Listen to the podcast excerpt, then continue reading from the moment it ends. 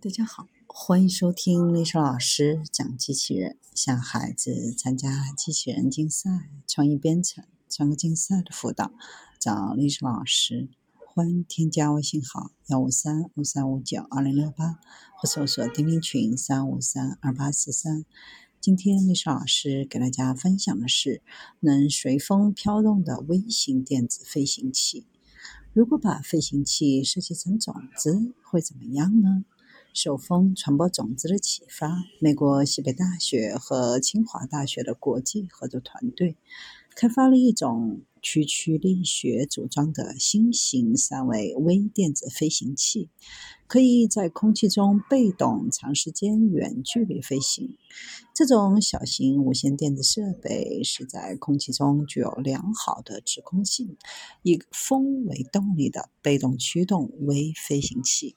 在空气当中具有非常缓慢的下落速度，只有雪花平均下落速度的八分之一左右。微飞行器的旋转下落模式为其提供了较好的飞行稳定性。和传统的微飞行器通常使用扑翼、旋翼或喷气的主动驱动方式作为飞行动力不同的是，借助风力的被动飞行不需要能源供给。可以实现长时间滞空和远距离巡航。被动飞行的结构非常的简单，可以做得更轻便、更微型。工作时不产生额外噪音，更方便飞行器的隐藏。研究人员已经成功的在这种飞行器上集成了电子电路功能模板。由于它具有像植物种子一样广泛播撒的特性，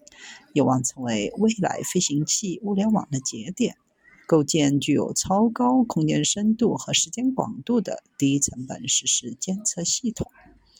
飞行器的大型分布式集合可以用来进行环境监测、人口监测、疾控管理，或者其他需要在广阔空间范围内覆盖的应用系统的基础，也能够注意未来疫情监测和病毒防控。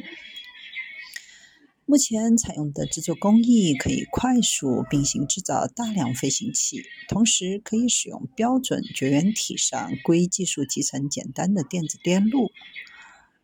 架构当中，设备的 3D 形状是使用平面制造工艺创建，制造方法类似于半导体行业的制造方法。一层形状记忆聚合物在特定位置与预应变弹性体结合，当应变释放时。某些部位弯曲，导致材料折叠。形状记忆效应将飞行器固定成 3D 形状。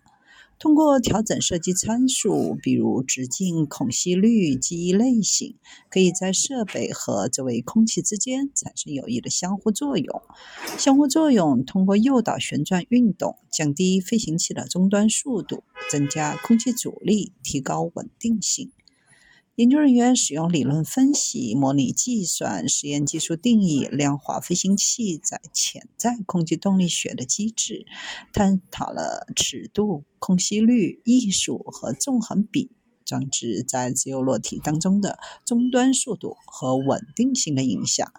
由于从平滑层流气流到川流的过渡，尺度对终端速度的影响最大。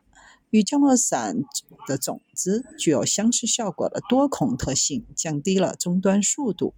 多孔性对微型飞行器的影响比对宏观飞行器的影响更大。空气动力学表面的曲率和角度对宏观飞行器的影响比对微型飞行器的影响更大。